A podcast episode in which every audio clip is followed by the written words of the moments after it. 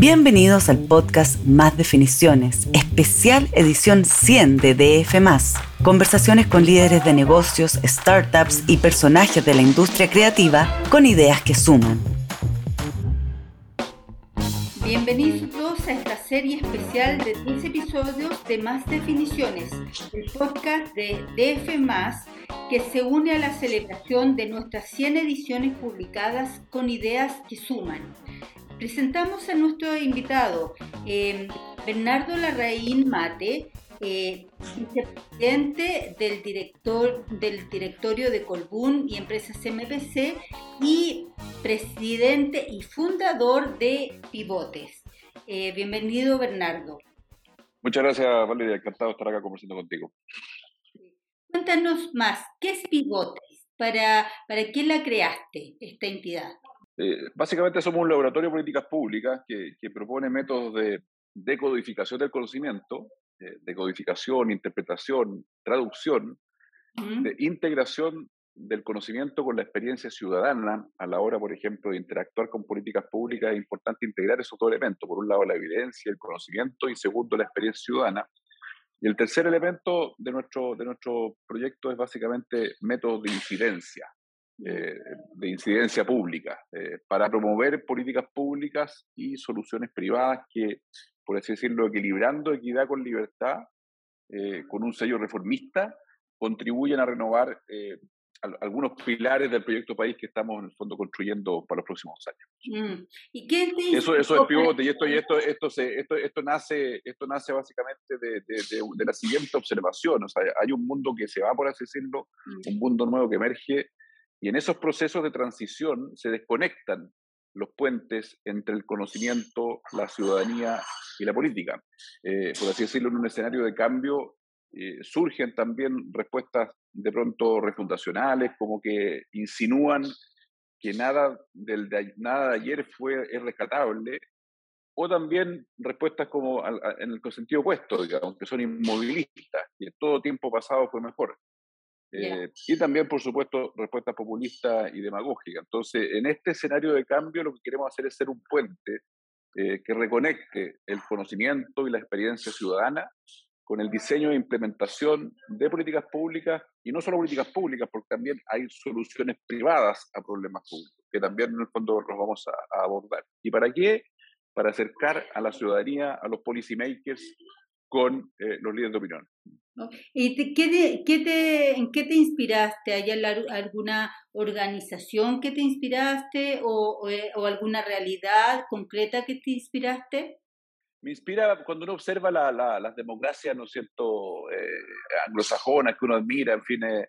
Ve que la sociedad civil es extremadamente fuerte y este concepto de la advocacy que nosotros lo hemos traducido como incidencia pública, mm. que este puente que conecta, ¿no es cierto?, lo que hacen los centros de pensamiento con la ciudadanía y los policymakers, está ausente en el, en el debate público chileno. No, no existe el concepto profesional, sistemático, serio, riguroso de advocacy. Eh, de repente hay activismos que son un poquito que no es cierto encadenarse, por así decirlo, enfrente a la moneda para reclamar algo, eh, pero no hay advocacy riguroso que parte del conocimiento, que parte de la evidencia, pero que no se queda ahí.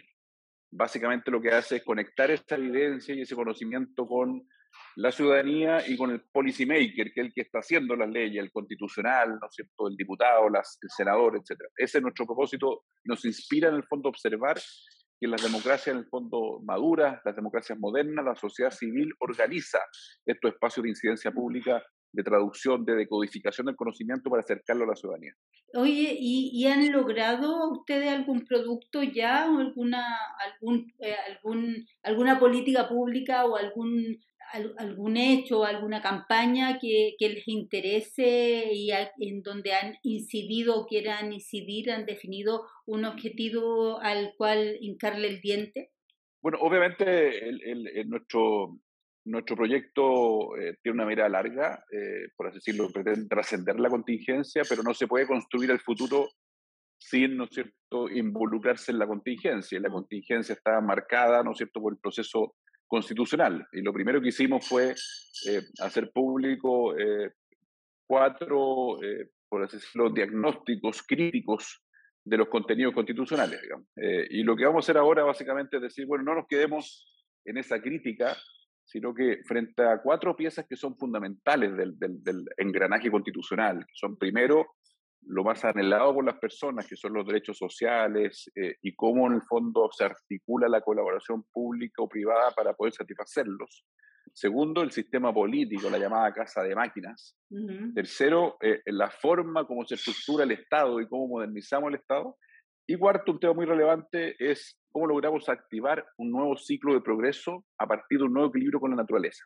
Si, si, no hay progreso, si no hay un Estado eficiente, si no hay un sistema político que produzca regulaciones que respondan a los desafíos del siglo XXI, no habrá, ¿no es cierto?, derechos sociales para las personas, porque son, son todas piezas interconectadas de un mismo engranaje. Entonces, ¿qué queremos hacer?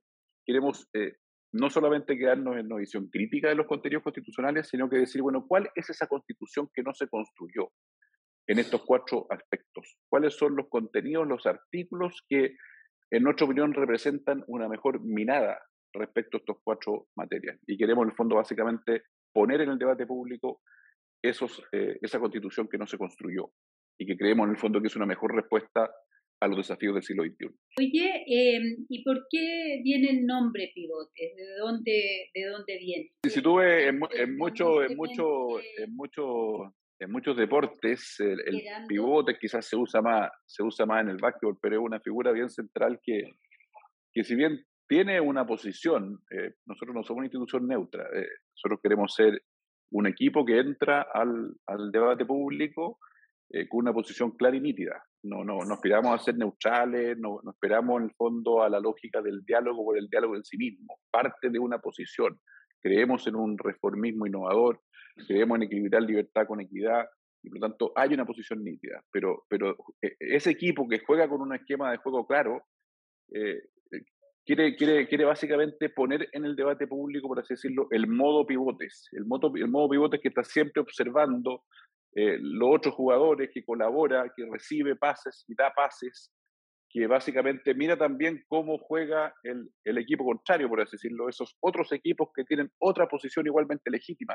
Y ojalá que en ese otro equipo también haya un pivote, también jueguen con modo pivote, porque el modo pivote siempre está escuchando al equipo contrario, por así decirlo, al, al que piensa distinto, para retroalimentar el pensamiento propio, sin diluir eh, tu creencia, sin diluir en el fondo tu posición. Yo creo que el debate público eh, del futuro es, de, es a partir de posiciones nítidas y claras. Muchas veces se piensa que solo es posible en el fondo pararse en el debate actual desde posiciones neutrales que básicamente aspiran a encontrar un punto medio. Muchas veces el punto medio es, es, es eh, desabrido, por así decirlo. Y, y, queremos, en el fondo, nosotros queremos jugar en ese modo pivote que tiene una posición, mm. pero que está siempre en el fondo colaborando, dando pases, recibiendo pases, tirando al arco, pero quizá la pelota rebota del arco y hay que mejorarla, y, y, eso, a eso nos referimos con las políticas públicas, en este proceso de diálogo donde se itera con personas que piensan distinto, no, para, no necesariamente para cambiarse, por así decirlo, de posición completamente, pero sí para enriquecer, complementar. Ese es el modo pivotes que queremos instalar en el debate público, sobre todo en este propósito de conectar el conocimiento con la ciudadanía y con el policymaker, y también integrando conocimiento con experiencia ciudadana, esa experiencia eh, de interactuar en el día a día con una política pública, con una institución del Estado, con una solución privada.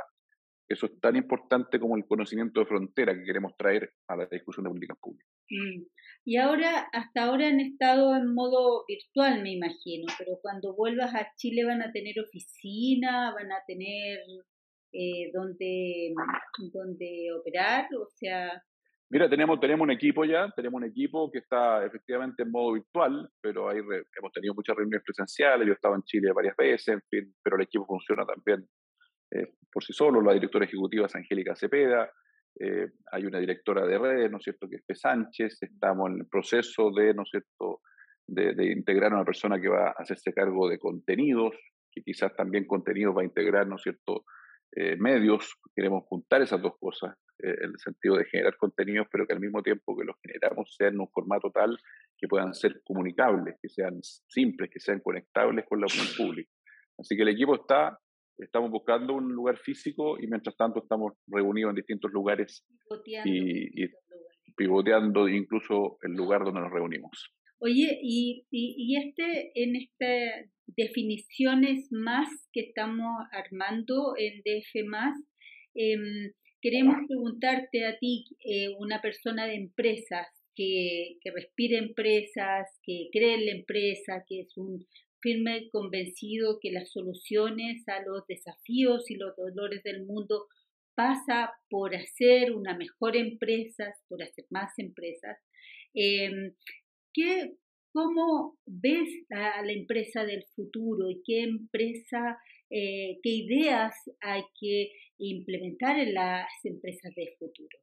Además, además de estar en el fondo empujando la formación de pivote un poquito desde la distancia, que tiene esa virtud que uno se conecta con, con realidad, realidades, la realidad del mundo anglosajón, como te decía recién, eh, aprendimos esa experiencia de que este puente entre el conocimiento y las personas eh, es muy relevante, gestionarlo profesionalmente, que existan instituciones haciendo este puente. Bueno, también he tenido la oportunidad de, visitar y conversar con muchas empresas, tanto del mundo energético como del mundo, ¿no es cierto?, de las fibras naturales que básicamente alimentan eh, el embalaje del futuro, la construcción del futuro y, y, la, y, la, limpieza del futuro, que es básicamente lo que es MPC. MPC está en una industria que, que es muy de futuro, porque básicamente va a proveer de, de, esos, de esas fibras naturales, reciclables, renovables, con carbono neutralidad, para eh, el embalaje del futuro que reemplaza el plástico, para la construcción del, del futuro que reemplace los eh, materiales de construcción más, eh, más, con más, que impactan más el cambio climático y los productos de limpieza. Pero entonces he visitado muchas empresas. Y, bueno, primera, primera conclusión. Van a vestir, me imagino. Todas las fibras que nos vistan van a ser bueno, también, eh, también efectivamente hay experiencias innovadoras de utilización de fibras en base a la celulosa para, ¿no es cierto?, textil. Mm. Entonces, hay mucha innovación en el mundo de la, de la, industria forestal, madera, papeles, y por eso me sentido muy orgulloso, motivado y contento de estar en dos industrias, porque la energía renovable también, ¿no es cierto?, va a alimentar la carbono neutralidad del futuro. Entonces, estamos en CMPC, eh, papeles, eh, material de construcción, embalajes, eh, limpieza, y Golbun, energías renovables, que, que, son ambos protagonistas de la, de, la, de la, economía del futuro. Así que estamos, y hemos he visitado muchas empresas en estos dos mundos, y, y voy, a, pues quizás tú esperarías que yo partiera por la innovación, la transformación digital, en fin, que por supuesto nosotros hace poco hicimos una visita que incluso incluyó eh, el eh, SpaceX, eh, donde la empresa de Elon Musk, donde está fabricando básicamente cohetes, digamos, y lanzando satélites en, a razón. al, al, al, exterior? ¿Usaste el cohete? Lo miré, pero no lo usé. Estaba, había muchos cohetes de fabricación interesantes que en cada cohete pueden instalar 52 satélites que están básicamente distribuyendo por el mundo y que, entre otras cosas, está permitiendo la conectividad digital, ¿no es cierto?, de zonas que son menos densamente pobladas como el sur de Chile, por ejemplo. Mm. Entonces, eh, súper interesante la experiencia de transformación digital, las culturas de innovación, que son elementos centrales de la empresa del siglo XXI, digamos. O sea, la transformación digital y la cultura de innovación. Innovación no es un área dentro de la empresa, es una forma de ser empresa. Mm. Eh, y eso me parece fundamental. Ahora, eso en el ámbito de la innovación, de la transformación digital, de la cultura de innovación. Eh, también, por otra parte, en el fondo está el, la empresa eh, guiada por un propósito y, y, no un propósito retórico. O sea, en el fondo, cada decisión de la empresa, cada proyecto de la empresa tiene que pasar el filtro del propósito y los valores.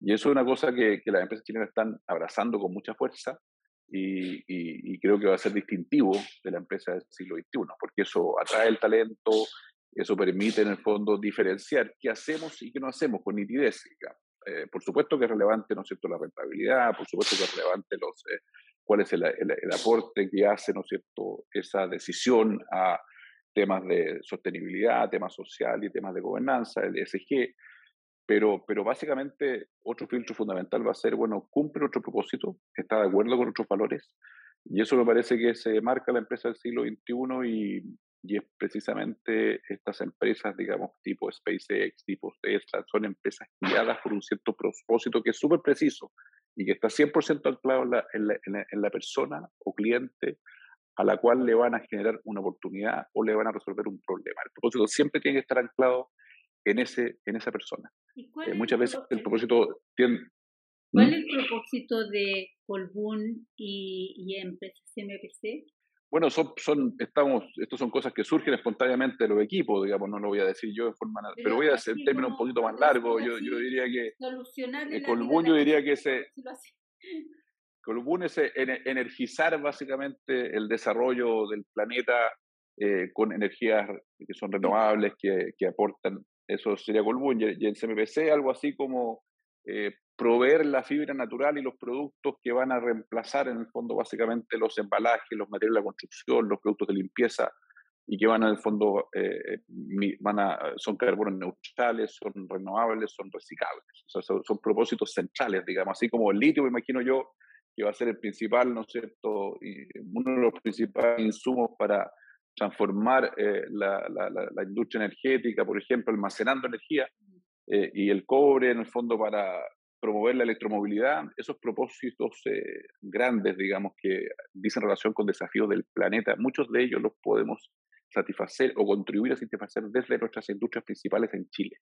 Eh, y por eso, obviamente, yo siempre he sido muy crítico de esta, de esta estigmatización que se hace de la minería, de la industria forestal, en fin, porque son industrias del futuro, o sea, son industrias, si nosotros hablamos de combatir el cambio climático, no podemos prescindir de nuestros productos forestales, el mundo no puede prescindir de nuestros productos forestales, no puede prescindir de nuestra minería, de nuestro litio, no puede prescindir de nuestra salmonicultura, de nuestros alimentos.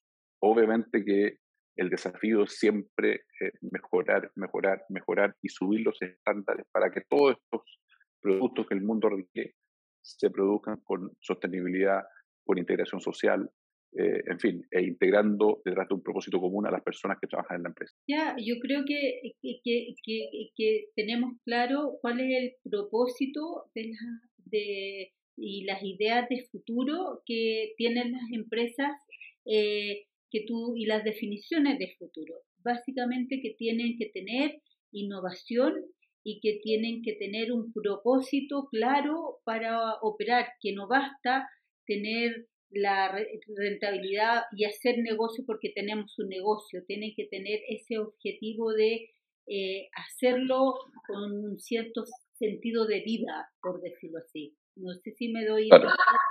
Efectivamente, y así como te decía en el fondo que nosotros queremos instalar en el debate público el modo del pivote, eh, en la empresa hay que instalar el modo innovación, el modo innovación que es básicamente transversal a todas las áreas, desde cómo nos relacionamos con la comunidad, hasta cómo romper inercias, por así decirlo. Innovar, en el fondo, tiene que ser, no tiene que ser una responsabilidad funcional, tiene que ser una materia transversal, y esa es la cultura que uno observa en las empresas que visitamos, que me tocó la suerte de visitar la última, hace, hace un par de semanas por acá en California. Muchas gracias, Bernardo. Eh, eh, nos has compartido unas grandes reflexiones y una, eh, unas grandes noticias también.